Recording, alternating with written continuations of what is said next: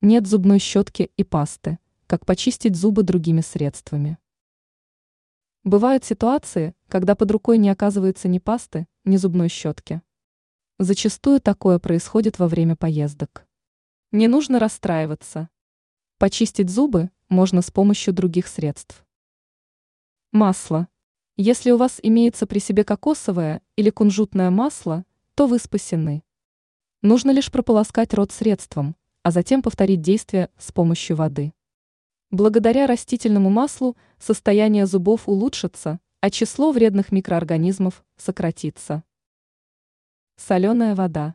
При наличии соли и воды можно приготовить простое, но действенное средство. Для этого нужно добавить в стакан воды 0,5 часа Л соли, а затем прополоскать рот полученным раствором. Вам останется лишь промыть ротовую полоть чистой водой. Такое средство справится с зубным налетом, а также уменьшит имеющиеся воспаления. Перекись водорода. Данное средство можно найти в чемодане у многих путешественников. Он способен помочь не только при обработке ран, но и очищении ротовой полости. В стакан с водой добавьте перекись водорода, а затем прополощите рот. Через полминуты можно будет промыть рот водой и насладиться чистотой. Данный способ поможет убрать бактерии, а также налет.